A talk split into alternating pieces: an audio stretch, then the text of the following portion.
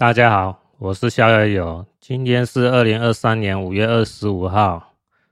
今天讲的主题是时事的看法。先讲时事哦，后面再讲闲聊。啊，一样先讲路德的标题哦。积了大概快三个礼拜哦，所以先从五月五号的标题开始念。我先讲一下标题，主一次把它念完啊，后来讲一些看法。五月五号，北约正式宣布参与东亚局势，北约在日本设点。五月六号，爱国者防空系统击落俄罗斯匕首高超音速导弹。五月七号，时隔十二年。日本首相访问韩国，重启穿梭外交，化解矛盾，建立同盟，共同对抗中共。五月十号，美国再次出手抓捕中共统战间谍，向中共提供黑名单，波士顿、侨领、梁立堂被逮捕。德国外交部长打脸秦刚，秦刚反德。德国外交部长说：“俄乌战争，中共国中立，就是站在侵略者的一边。”五月十号，FBI 局长表态，将继续在美国抓捕中共统战人员。四十二条失效不意味着边境就此开放，而是将会更加严厉。五月十二号，欧盟给中共出难题：中共如果不促俄罗斯撤军，欧盟将不会与中国发展正常关系。五月十五号，中共正在对美国在华外企业以各种理由抓间谍，以对抗美国对中共统战部队清理。五月十七号。美国前首相特拉斯说：“冷战不可避免，中国是战略威胁。”五月十八号，G7 峰会，美国将对俄罗斯实施新的重大制裁，中共继续援助俄罗斯将会受到连带责任。北约说正全力。准备应对俄罗斯宣称入侵波兰的反手。五月十九号，又一个里程碑，拜登批准各国向乌克兰交付 F 十六战斗机。普京已经意识到西方要解体俄罗斯。五月二十号。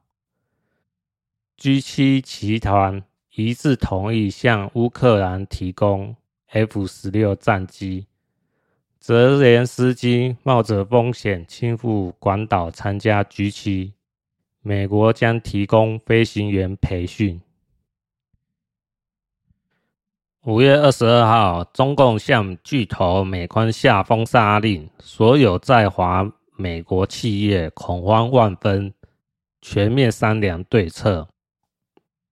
五月二十三号，美国国土安全部和 FBI 国会作证，明确中国是美国国家安全的首要严重威胁，包括芬太尼和非法移民入侵。五月二十四号。中共军方训练推演攻击美国航空母舰战斗群正式提出要对美国战略决胜。好，从上面的叙述哈，我们可以看出来哈，美国和欧盟还有日本、韩国哦，要围堵中国和俄罗斯哦，因为中国呢是最主要的美国国家安全威胁。所以，美国呢，尽其所有可能拉拢盟友来围堵哦中国，哦就是中共。那这是一种趋势啊。那过往大概两三个礼拜呢，基本上呢没有很大的呃事件发生哦。路德也有讲到哈，这个就是习近平呢，哦，最近胆子呢可能比较小一点哦，比较安分一点哦，没有一些谋划哦，说或或是一些要害人的计谋哦，没有实施出来，所以看起来目前还算是说口角上的针锋相对啊，哦，还不是说火战啊。持续升级，看起来目前还没有那种迹象比较明显哦，还没有那种状态出来啊哦。但是呢，这不意味着哦，现在就已经和平了哦，不是哦。我之前有讲到嘛，哦，今年二零二三年哦是蛮微妙的一年哦。你要说要发生这种火战呢，好像又要一触即发，可是又没有发生。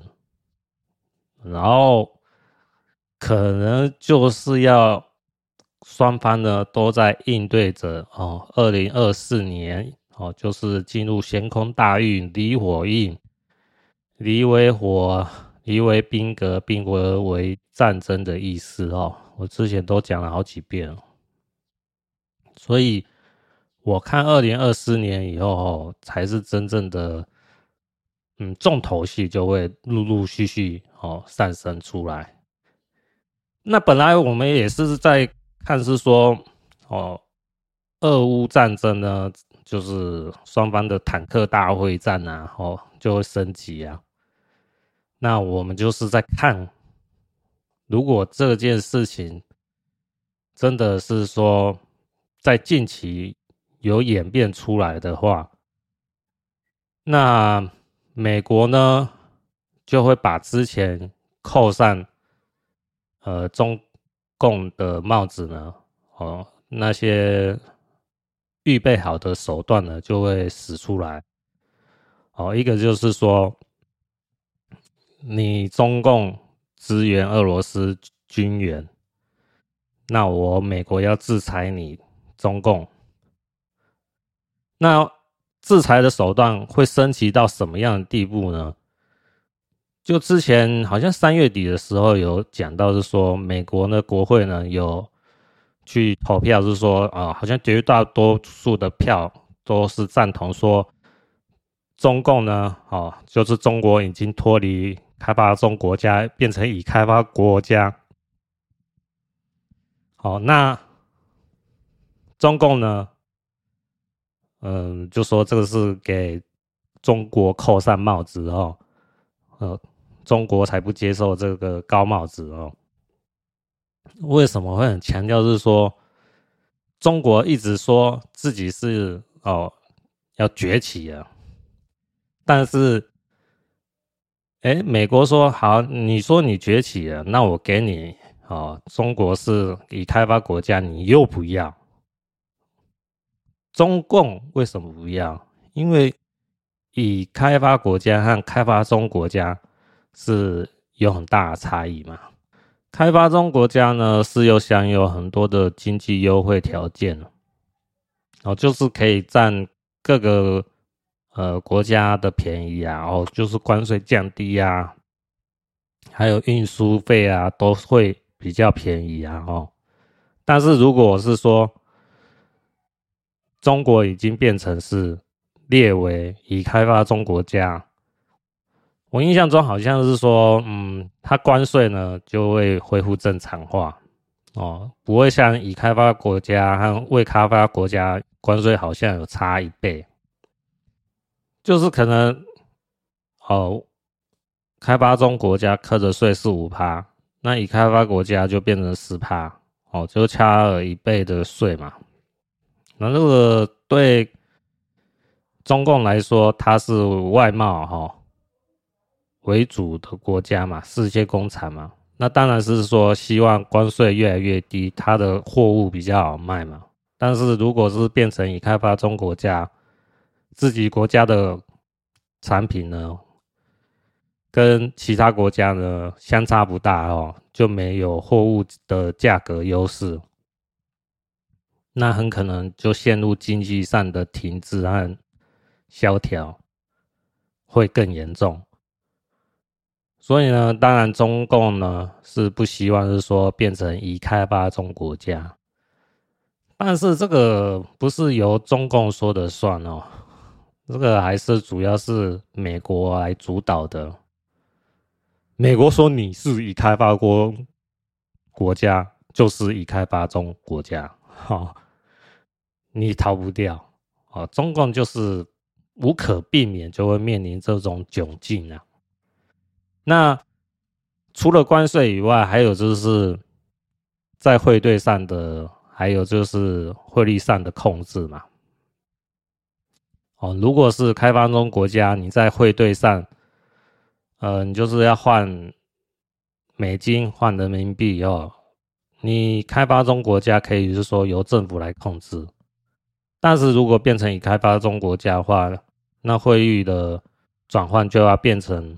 自由化，那中共必然不可能同意，是说让汇兑自由化嘛？好，如果是说人民币可以随意的换成美金，把美金汇出中国的话，那中国就没有资金上的筹码跟美国和欧盟较正嘛？哦，对不对？所以呢？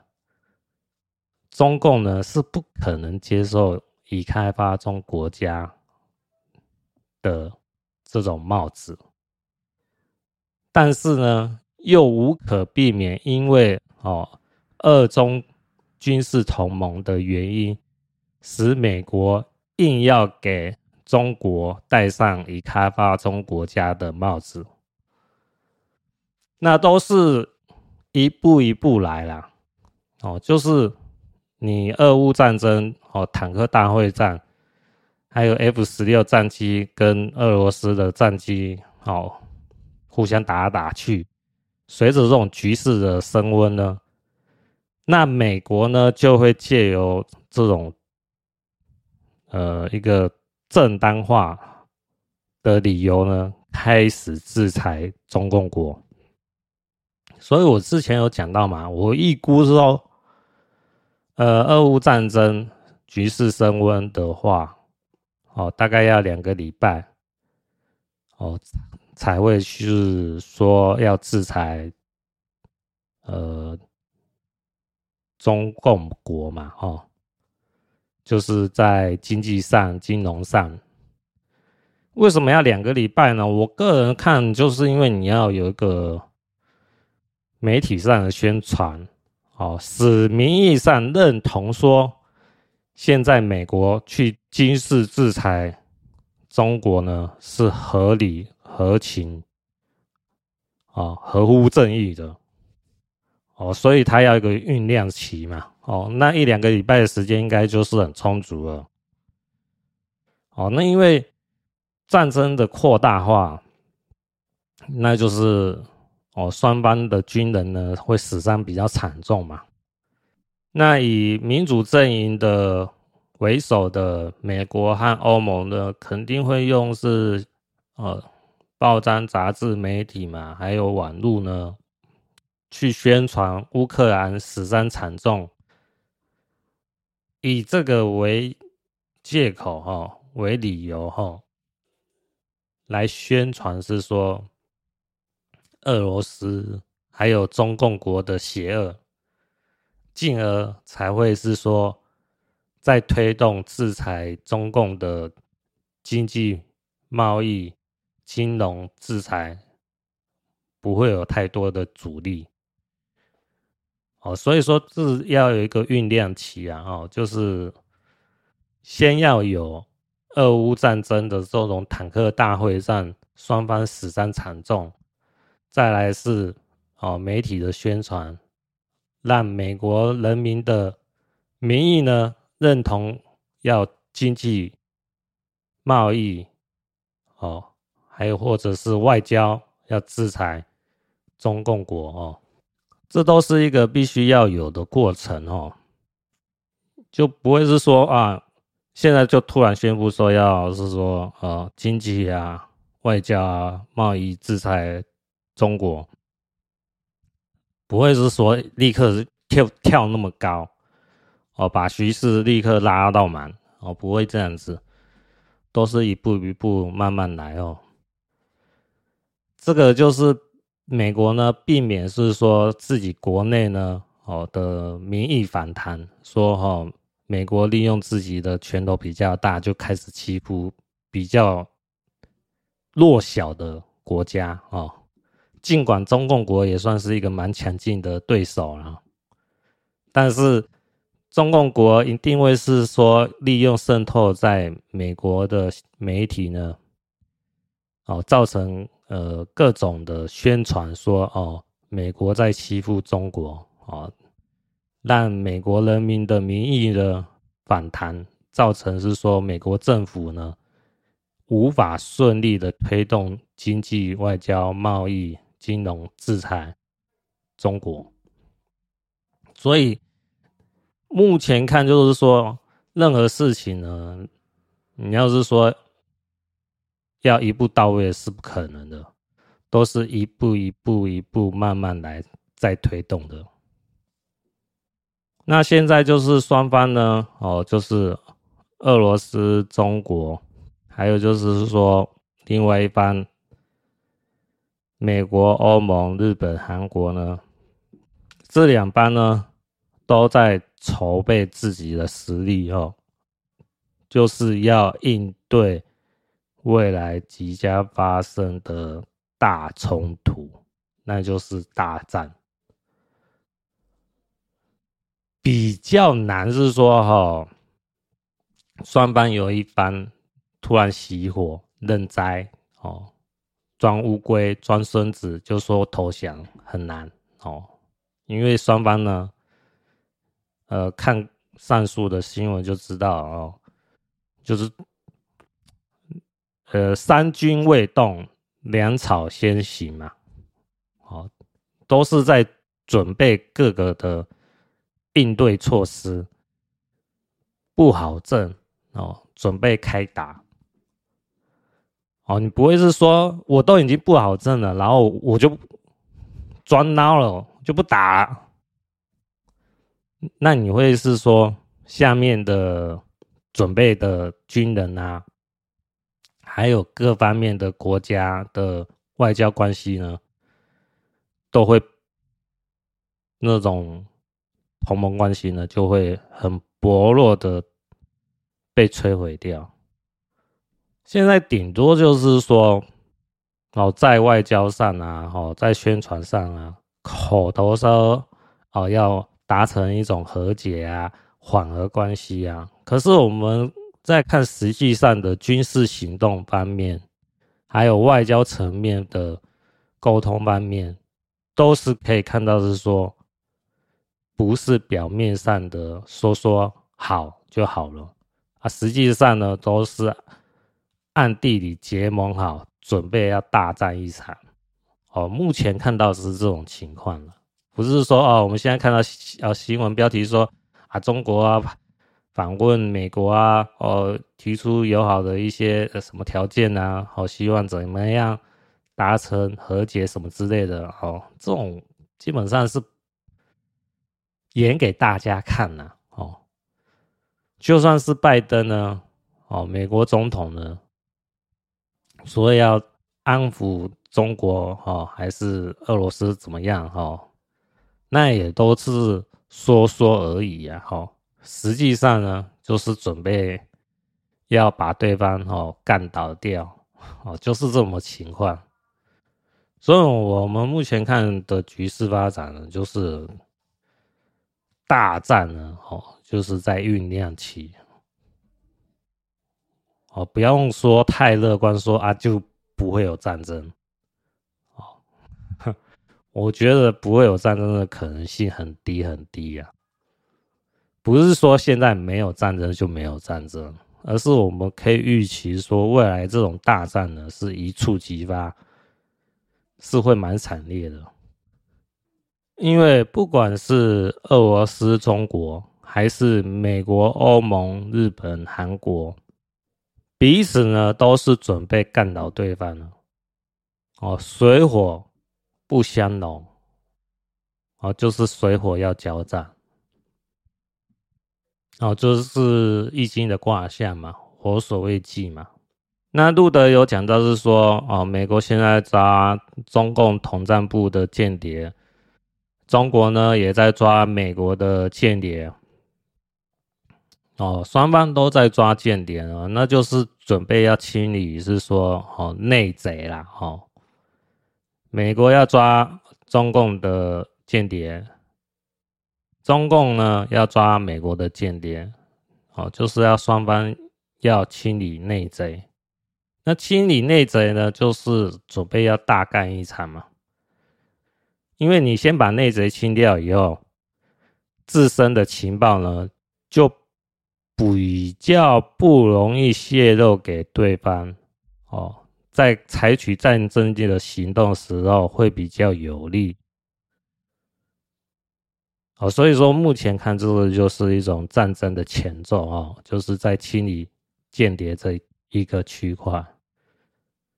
那美国要清理中共的间谍呢，是有一定的难度了哦。那只能是说，把一些比较台面上的哈、比较嚣张的那种间谍呢，先处理掉。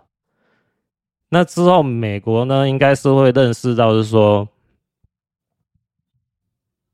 中共的余毒呢，难以清理，最后。还是有可能会采取白名单策略，也就是我在前几期，好像是三月二十九号那时候，我有讲到白名单的事情嘛，就是维基百科可以查到嘛，好，对日裔美国人的囚禁嘛，哦，这个就是，呃，珍珠港事件发生以后，大概过两个多月就开始宣布。呃，要对日本裔的美国人呢，采取呃囚禁的这种政策嘛。一开始就是主要是美国西海岸，哦，就是比较可能会发生战争的区域内，哦，做这种策略哦，这种政策的推动。那我之前有讲错一个数字啊，哦，因为我之前说是说，呃，珍珠港事件大概死两千多人嘛，哦，那这次新冠病毒造成美国人死亡大概有一百多万人嘛，呃，一百万再除以两千多人，大概是要五百倍。我之前讲到五千倍哈，是我数字上的算错了哦。太久没有去算数哦，这种第一人的错误犯发生了哦，啊，跟大家说个抱歉哦，正确数字大概是五百倍啦。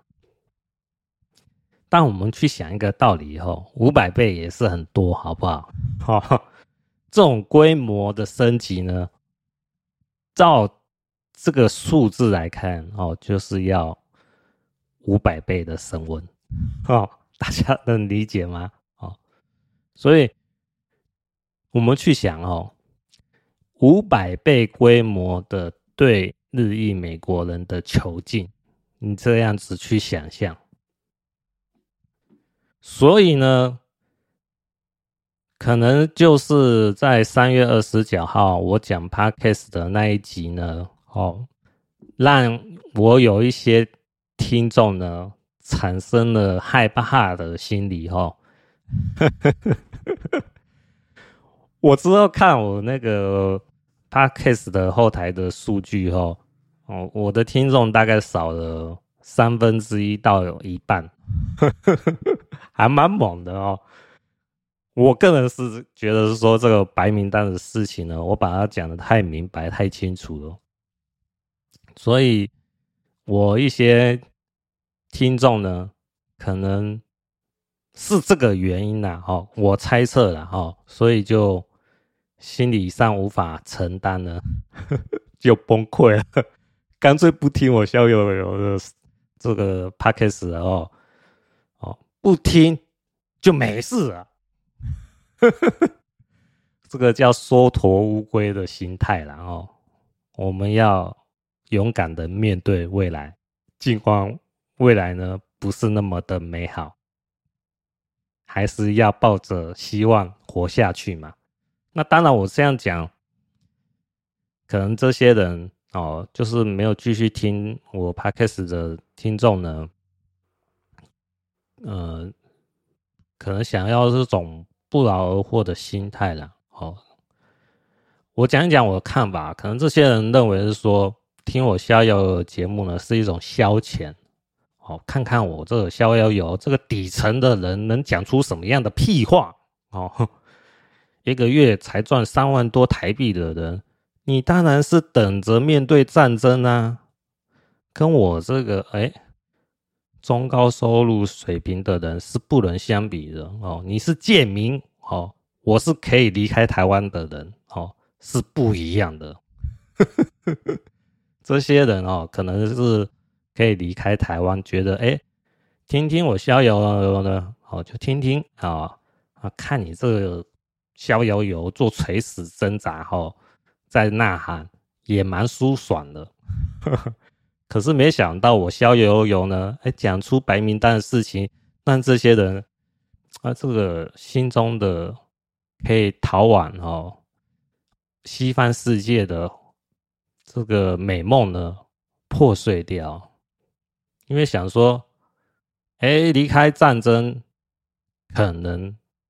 发生的地方呢，哦，他那就没事了，就和平了，哦，就不关我的事了。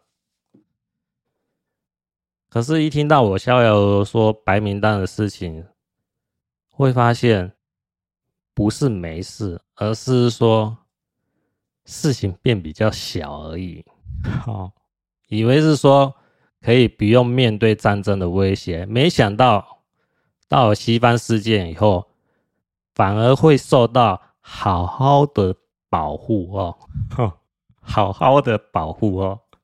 而这种保护呢，就是大家一起吃大锅饭哦，一起睡通铺哦，然后可能还要自力更生，拿锄头自己在种田，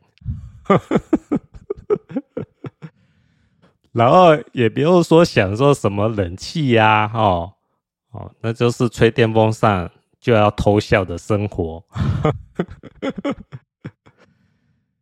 一听到这样子的这些人呢，可能就呃玻璃心破碎掉，哦，就没办法接受，然后干脆不听逍遥的节目了啊，就没事了啊啊。真的没事吗？你自己试试看嘛，哦，你自己再等等看嘛，看真正的局势升温的时候，你真的没事吗？那我讲白名单的事情呢，也是希望是说，听我节目的人呢，如果你要让自己的退路呢，能安枕哦无忧的话哦，高枕无忧的话哦。你是要采取反共的行动哦，就是宣传中共做所做的坏事嘛，对不对？然后跟中共做切割嘛。比如讲你自己在中国有经商的话，你就认赔啊，对不对？然后在媒体上宣传中共所做的坏事嘛。是不是？那还有机会进入白名单吗？进入呃之前讲到的一级保护区嘛，而不是进到二级保护区，也就是所谓的集中营嘛，是不是？那是要看你自身的努力而定啊，哦，不是说啊，美国啊，哦，跟俄罗斯、中国啊，哦，双方在对干的时候，那是这些大国的事，跟我呢，这个台湾人呢、华人呢没关系，哦，你们要怎么闹是随便你，反正我有钱过我自己的生活，哦就好，我就是哦吃瓜群众哦。看着电视哈，吃着爆米花哦，看着热闹。你想，这种大战要是发生的时候，你这种华人是最受可疑可疑的。你以为你能平安无事吗？那当然是不可能嘛！想想，就过去的历史。就知道会再重复发生，是不是？那我之所以讲白名单的事情呢，就是希望这些听我节目的人呢，我比较有能力哦，比较有影响力的人呢，付诸行动反共呢。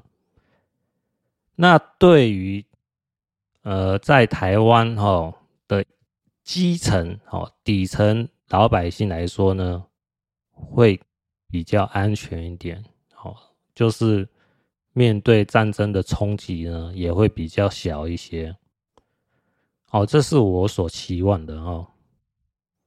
我觉得这对双方都是有利的啦，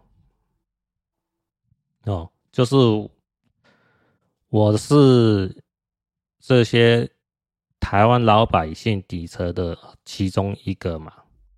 啊，你有可能是中高层，有收入、有影响力，哦，有技术能力，有办法移民到西方世界、欧洲、美国的人，你利用你的影响力来推动反共、灭共，你也才能保住你未来美好的生活嘛，是不是？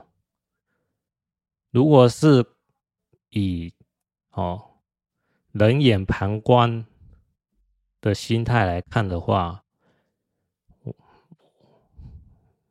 我跟你讲，我敢肯定哦，很有可能哦，就是变成公公亲变事主嘛，你没办法置身事外了。你也是会掉入这种华人这种宿命里面，华人族群这种宿命，因为我有想过哦，这个华人的宿命哦，这是以黄种人、中国和协同这一系列的人所要面对的哦，这种灾难哦，就是不管是中国人还是台湾人，或者是说。你是华人的血统，都要面临的情况。当然，最严重的是身处于在中国的中国来百姓哦，他们是最惨烈的，因为战争的冲击呢，基本上是以中国为主要战场。就就是事后最主要的战场就是在中国了。哦，目前看是这样。那当然，我是看是说，就算是说美国或者是欧盟呢，他们是说跟中国或俄罗斯发生战争的话，主要还是以沿海地区的战争为主。说要侵略到中国大陆内的可能性，我认为是蛮小的哦，就是不大，因为要侵略中国。哦，反攻中国的话，所要付出的成本会非常非常高哦。因为我们以二战的时期的日本来看啊，就知道要侵略中国呢，所付出的代价呢是非常庞大。你要派多少人进驻中国，才能控制住中国这个境内。光是这种能力呢的安排，还有军事上的后勤的补助，那个军费都是天文数字啊，任何一个国家都难以去承受。哦，当然也可以是说，假设是说，呃。美国啦，或者是说日本啊、韩国啊、法国啊、英国啊，哦，什么西班牙、葡萄牙，哦，荷兰啊，哦，瑞士啊，什么之类的，哈、哦，占领中国沿海区域的省份，那内陆呢，就让中国人自己乱，哦，这也可能是其中一种可能性了，哦，就是在清朝末期的那种处境，然后。就是清朝的领土呢，在沿海地区呢，就是各个国家的那种法租界嘛。哦，那最困苦的、最没有利润可以拿的哦，中国大陆的内陆的省份呢，大致上就会沦为哦军阀的交战哦，就是中国人杀自己中国人，会最惨烈的。好，目前看是往这种方向是蛮有可能的。好，所以说中国人是最惨的。哦，但是我们要去想啊，哦，这个是以中国的这这未来的处境来看是这样。那在中国境外的哦，就是台湾人啊，或者是华人呢，所要面对的就是。你是不是中共的同路人？你是不是中共的间谍、潜伏的分子、搞破坏的分子？这是西方世界、美国和欧盟所疑虑的。哦，这都是在中国共产党哦彻底瓦解之前所要面对的问题。哦，这个就是海外华人所要面对的问题。那我们可以想，就是说，中国共产党要被瓦解，不是说短短几年就有可能办得到嘛？如果要个十年的话，或者是二十年的话，那在这段时间，海外华人就要受到这方面的质疑、怀疑。监视、控制、囚禁，哦，就是要受到这种对待。哦，这个就是，不管是中国境内的中国人，还是中国境外的华人，所要面临到的一种命运啊！哦。那能不能降低这种冲击，就是看你现在有做多少努力和行动嘛。你不可能说我现在都没有做任何反共的行动，就想要在西方世界过得平平安安、乐乐哦，还有美好的生活，就因为我有钱就可以办得到？不可能。哦，因为你有这种政治的立场，一盖上来，盖到你的头上来的时候，你过往的一切的那种美好生活，就可能立刻就到另外一个受到保护的区域的生活。好，这是你要去考虑到的哈，就是有能力离开台湾到西方世界。美国、欧盟的话，你所要考虑到的处境嘛？好，接着谈台湾的政治哈，因为大概半年的时间就要有那个台湾总统大选嘛。那我们先看一下哦，柯文哲最近有开始小额募款嘛？好像短短几个小时就募了几千万，效果还不错。然后，我之前有讲过，我本来是想说，呃，柯文哲竞选总统的时候，我会捐给他五千块。哦，在数年前我是有发表这个文章。我最近我想说，我要不要捐这笔钱？可是想一想，还是捐不下去。哦。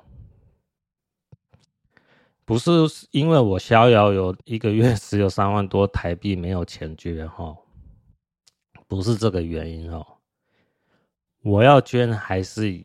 有能力的哦，捐这五千块不是说没钱，而是说柯文哲呢在外交上的这种表态呢是令我失望的哦，我是很难让自己心里呢放开的去哦支持柯文哲哦，在外交的立场上，我是对柯文哲有成见的哦。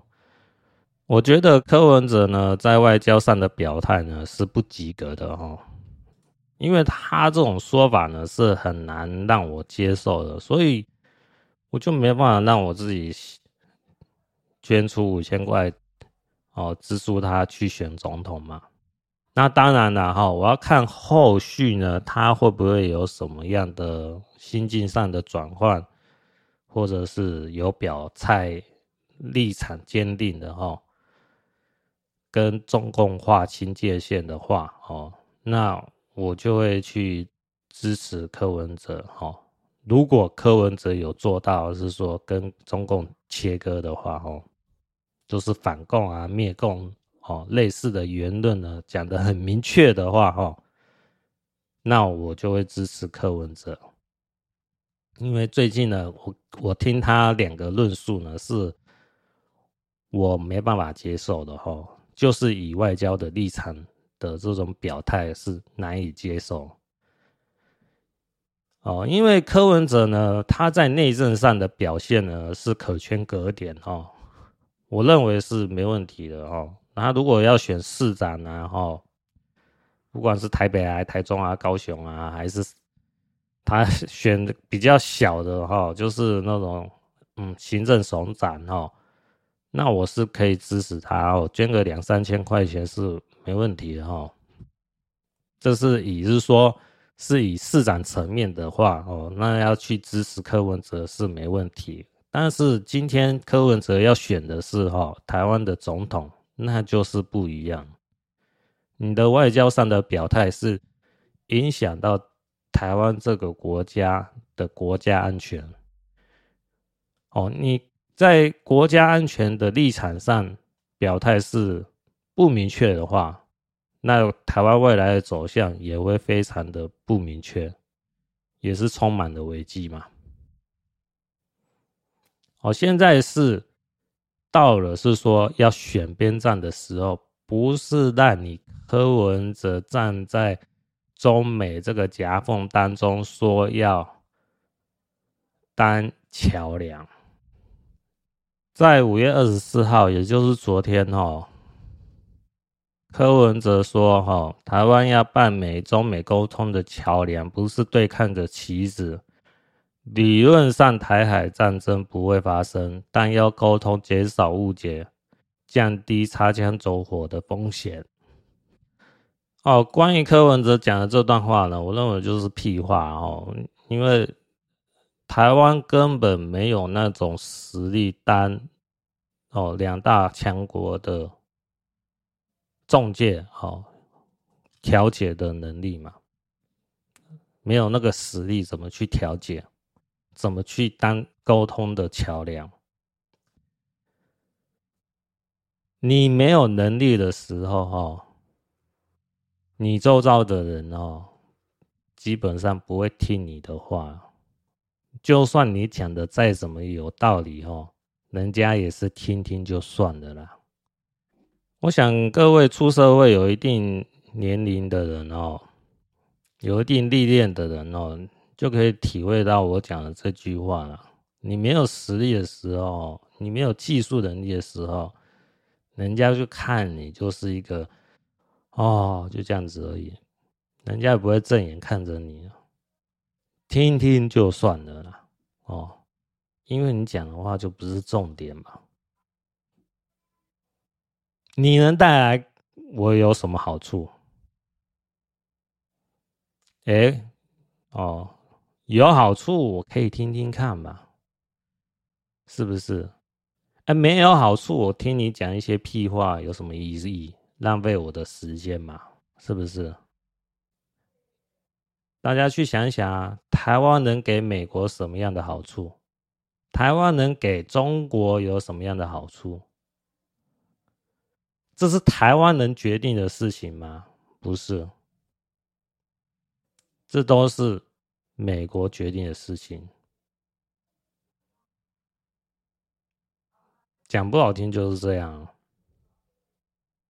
所以呢，我有在公园散步的时候，哦，听到一个大姐说：“哦，啊，美国啊，要台湾哦，哦，要买军购的钱哦，哦。”好，讲的是说啊，美国又不是说立刻给武器啊，哈。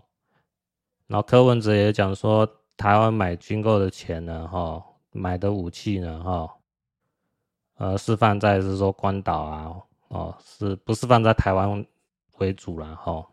我印象中有看到这个新闻呢。那柯文哲呢，没有进一步说明为什么会这样。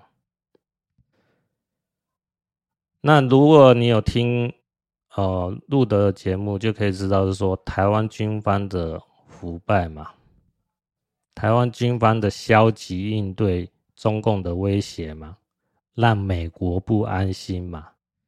那美国怎么会放心把好的军备呢，直接就放在台湾的军队的手上呢？是不是？那我有跟这位大姐说，哎，台湾缴出去的军购的钱哦，就当做是哦付出保护费了哦，就这样想就好了，很合理啦哦。今天你台湾没有军事实力的时候，需要人家保护的时候，你要给人家钱嘛，是不是？你请个保镖不用钱吗？是不是？哦，那保镖就平白无故就说我要保护你吗？不可能嘛，是不是？哦，天下没有白吃的午餐，我们大家都知道嘛。那怎么可能不付出一定的代价，就要美国无私的奉献的保护台湾呢？哦，这是很难做到的事情嘛。哦，这是我们自己要去认知到的。一个很合理的认知嘛。那我是有听公园大姐说，哦，台湾应该站在中立啊，吼，就是我们也不得罪美国，也不得罪中共，哦，就维持现状就好了。哦，这种论述呢，我想大多数台湾人，呃，都比较希望是这种情况呢，也比较容易听进去这种论述啊。但是这种论述呢，反而是一种很危险的论述哦。在以往呢，可能是是合适的哦，那是因为是中美之间没有打算撕破脸的时候是合适的。但是现在是想要灭掉中共，中共呢也想要把美国给干翻掉，哦，双方都有把对方消灭的念头的时候，并且付诸行动的时候。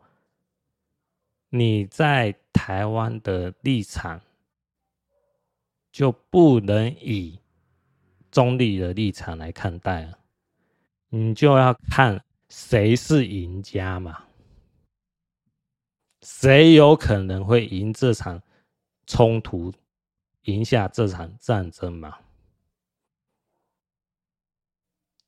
你就不能当做是哦，两边都讨好哦，两边都不得罪。以为这样就没事的人，哦，这都是一种缩头乌龟的哦做法哦。我们看看哈，乌克兰的总统哦，泽连斯基哦，在对抗俄罗斯侵略的时候，表现出是非常好的哈。他是属于战时总统的呃一流哈。但是在战争前哈，他的态度呢是受到很大的批评哦，因为在去年的八月的时候，也就是二零二二年八月十八号哦，有受访嘛哦，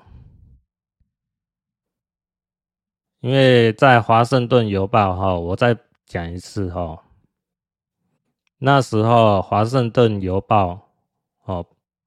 采访泽伦斯基，泽伦斯基说，他担心一旦将俄罗斯军队侵略的消息传出，民众会恐慌逃离国家，导致经济崩溃。基于这些理由，他选择不要告诉民众。尽管美国官员已经严正警告，莫斯科准备侵略乌克兰。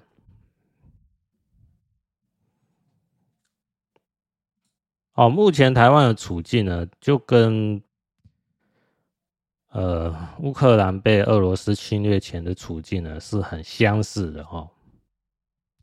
尽管相似，不代表百分之百会发生啊，我们都同意这个论述嘛。但是这种相似的情况，代表台湾被攻击的可能性是有一定的可能性嘛？哦，是不能被排除掉的。所以我就很难理解柯文哲在昨天，也就是五月二十四号说，理论上台海战争不会发生。他的理论到底是哪一种理论？他能说服给台湾人民吗？他能说服给美国官方吗？我认为很难呐、所以说。柯文哲这段论述呢，我认为，哦，就比较像愚民啊，哦，就不是一种正面应对，是说未来即将要面对的威胁，哦，所能领导台湾人民的总统，他还没有到这种格局啊。目前看是这样。内政上，哈，柯文哲是无可厚非，哈，可以是说他说第二名，哦，应该没几个人敢说自己是第一名的内政了。但是在外交上，哦，柯文哲这种表态呢，我就认为是是属于糊弄人民的，哈。就没有诚实的告诉台湾人即将可能要应对的威胁，而且我讲不好听啊，柯文哲现在不是执政者哦，他是参选者，他可以尽管大胆的表态出站在美国这一方，并且对中共做切割。哦的言论表述，他可以这样做，但是我看不出来他愿意这样做，所以这是令我担忧的事情，所以我很难去说哈，捐哦新台币五千块支持他选总统，就是这样子的原因，因为他还没有站在台湾领导者这种高度。的这种视野来领导台湾人，他还没有这种表态啊，所以很难去支持柯文哲。那柯文哲第二个论述令我不满的哦，是好像五月十四号哦，柯文哲在国立暨南大国际大学哦专题演讲。柯文哲在回忆济南大学学生的提问的时候，柯文哲说：“习近平犯了一个国家战略错误，就是太过嚣张，被美国当成主要敌人，全力封杀。”柯文哲这段论述呢，就是没有把话讲清楚，讲得太笼统。那有讲跟没讲一样，也是屁话。我个人认知就是这样，而且是有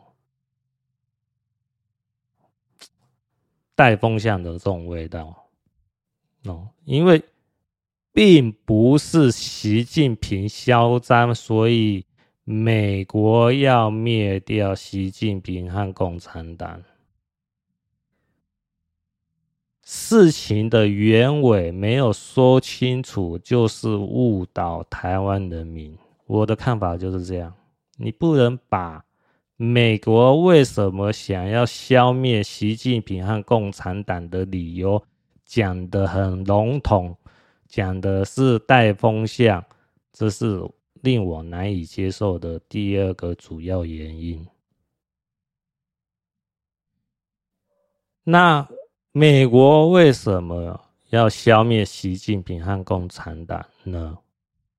哦，有听过录的节目，还有我之前讲的 Podcast 的就很清楚嘛。我简单描述给大家，好，大家看我讲的有没有道理？美国之所以要消灭习近平和共产党，主要原因就是新冠病毒来自于中共军方实验室。还有中共的间谍气球，企图引爆美国核基地的核导弹；还有中共的芬太尼毒品制造在中国境内，输出到美国；还有预计中共一年要二十五万的。非法移民偷渡客到美国境内，哦，要搞破坏。还有就是前一段时间在美国境内发生的铁道游击队的搞破坏行为。最重要的就是习近平和普京达成所谓的。军事同盟，也就是美国所担忧的俄罗斯和中国的军事同盟，这是最主要的原因哦。再加上中国呢，中共呢，渗透到美国的各个方面领域。种种这些理由呢，造成美国极大的国家安全威胁，所以这就是美国为什么要消灭习近平和共产党的主要原因。OK，大家听我这样讲的明不明白？清不清楚啊？是不是事情很大条？可是呢，我看到柯文哲在大学演讲说，习近平太嚣张，美国所以要封杀习近平。柯文哲讲的太嚣张，跟我讲的种种这些危害美国国家安全的理由。两相比较，大家会不会觉得差很多？哦，肯定差很多嘛！一个在天，一个在地，能比吗？连比都不用比哦。所以呢，柯文哲说习近平太嚣张，这个完全就是忽悠哦台湾人民的说法，令人难以接受。所以。我说我没办法把台币五千块捐助给柯文哲当总统，哦，这个原因很充分吧？好，柯文哲的部分呢，就先到此结束。那我们看看赖清德讲了什么？哦，赖清德在这段时间有讲一个哈，路德也认同的表态哈，路赖清德呢说，九二共识呢，一个中国原则呢，不是真和平，会让台湾陷入更深的陷阱哦。嗯、呃，那基本上这个说法呢，就是代表赖清德呢不认同九二共识，然后那也就是就这样子而已啊，哦。那比较令人亮眼的呢是游锡堃哈，游锡堃访美哦，哦，那游锡堃说了什么？游锡堃说，取下台湾不是中共的终极目的，而是要东升西降，取代欧美，成就霸业，成为全球帝国。台湾只不过是这个计划的踏板而已。台湾的力量还不够，仍需美国、欧洲、日本、韩国等所有民主国家共同来帮助台湾。哦，凭良心讲哦，游锡堃讲的这段话是有达到选总统的这种哦这种外交这上的表态，有达到这种高度啦。这算是一个合格的外交的表态啊！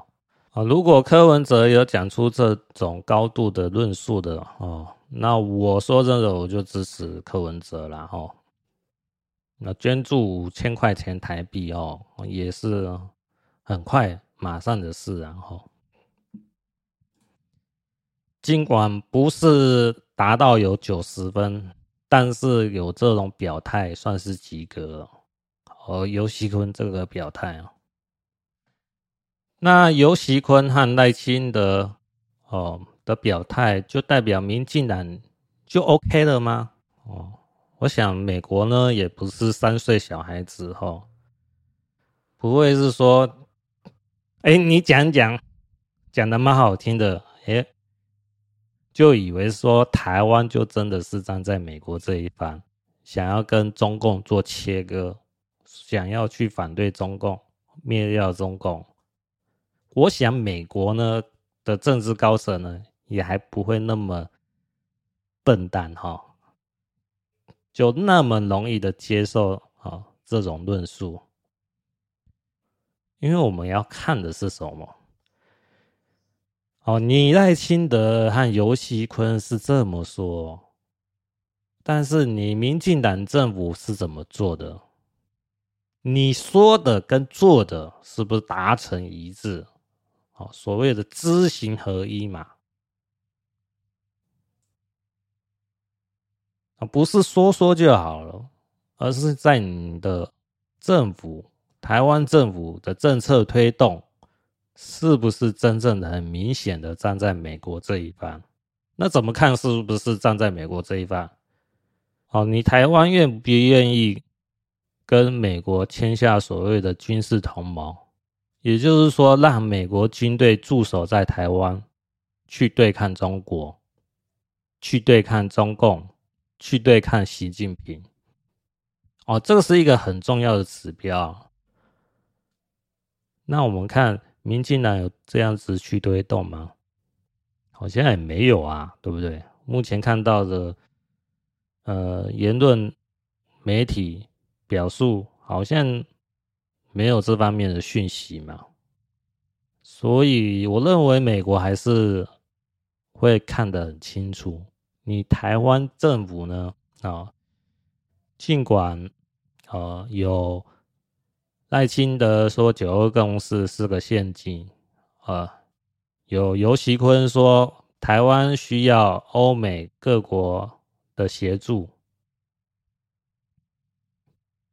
尽管这是美国所需要听到的话，啊，因为这段话呢是让美国采取行动之前是有一个哦，这个正义的大旗，然后哦也有立场说哦，因为这样子的表述呢，哦就是。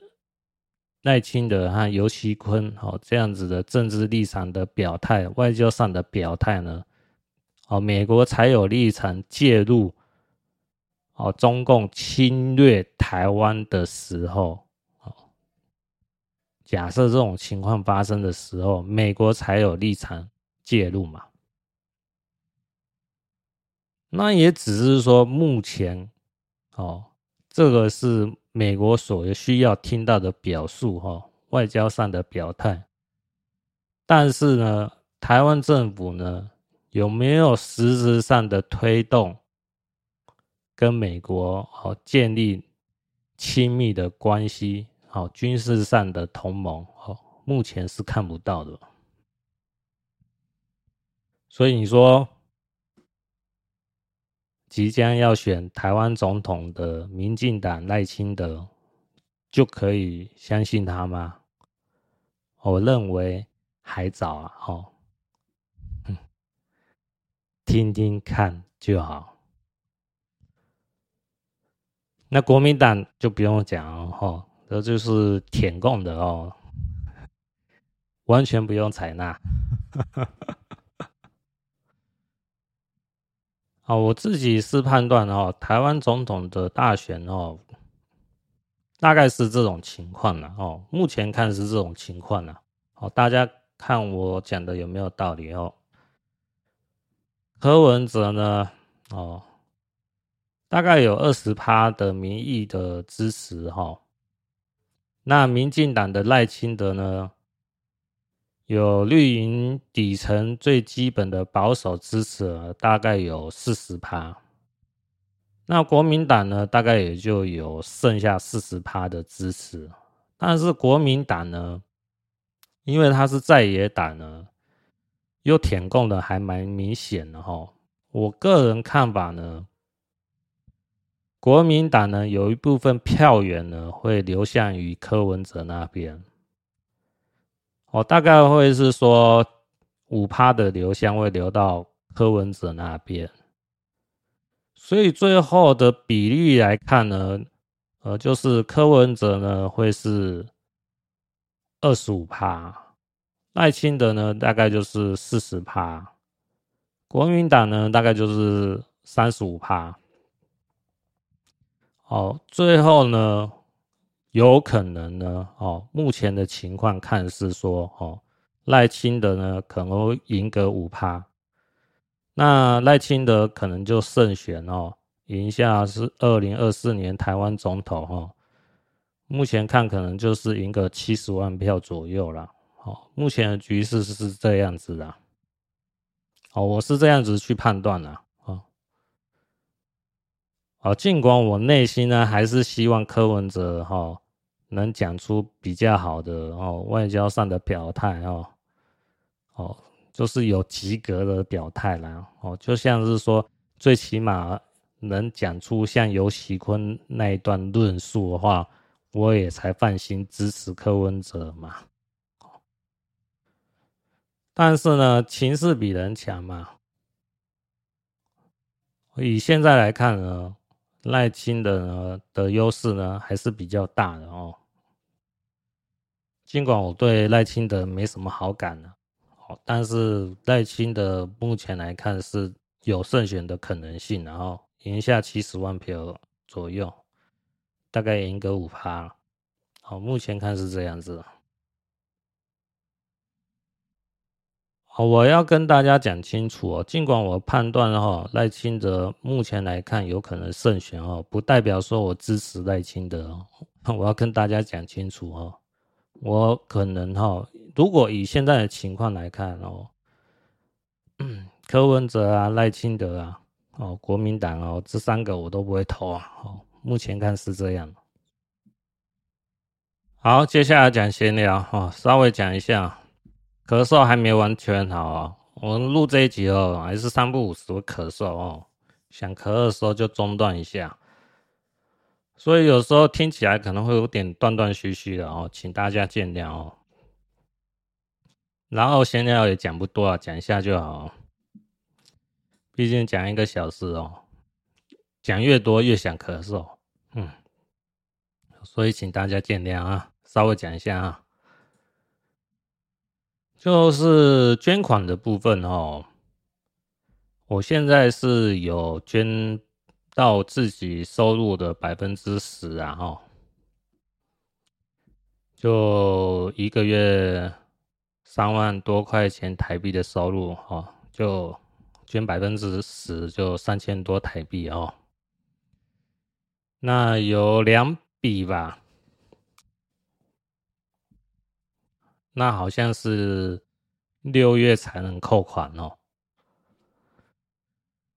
那我看看，我持续一段时间哦，希望一直能坚持下去哦，看看有什么样的变化哦，再分享给大家。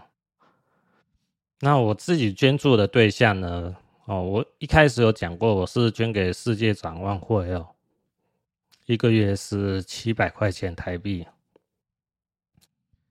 那之后我又选择呃，不讲其他的哦，那个那个捐助的机构的名称哈。哦我只讲讲我捐助的对象哦，啊，世界展望会是捐助国外儿童哦，那其他我后来就是选择台湾的呃慈善团体哦，一个选择是国内的儿童，然后国内的老人，然后呃国内智能不足的哦、呃、人。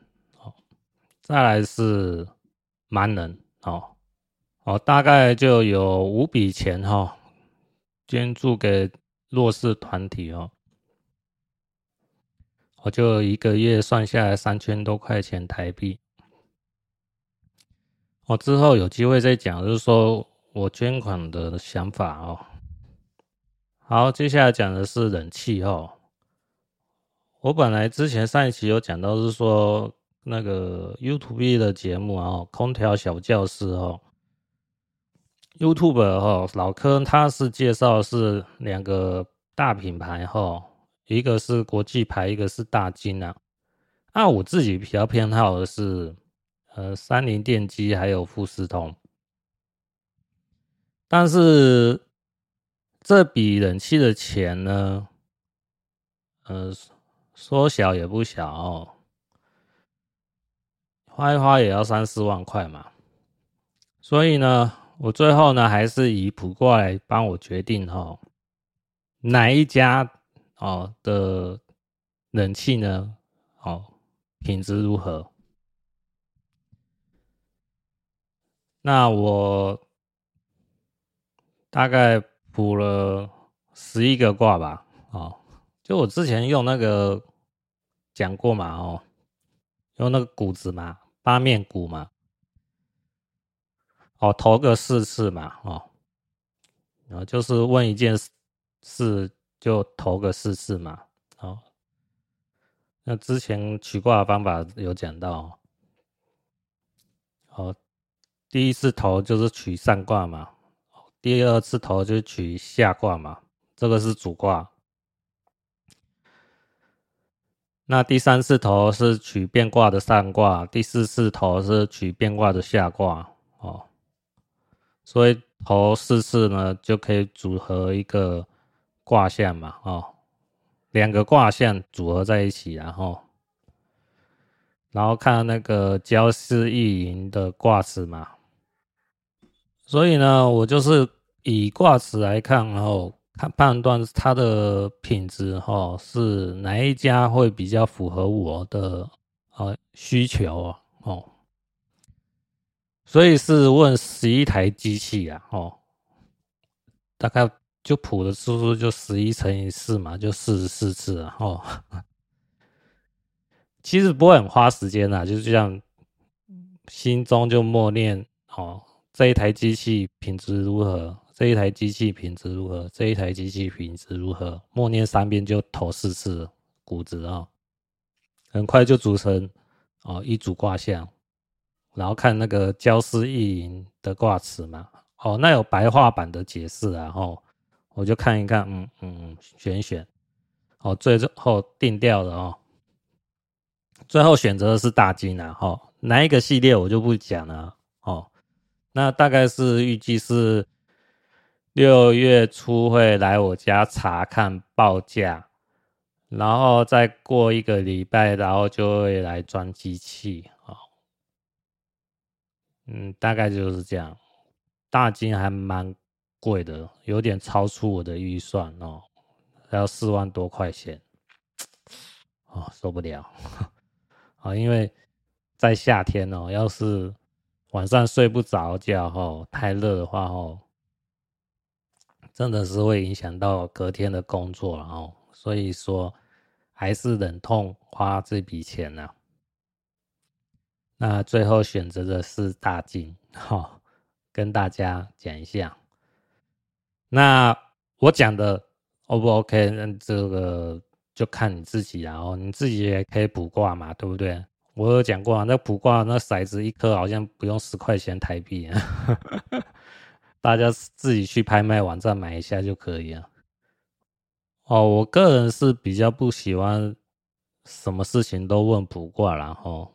因为我比较偏好就是说，能做理性判断就理性判断了哈，所以我会收集大量的资料去判断，嗯，哪一家比较好啊？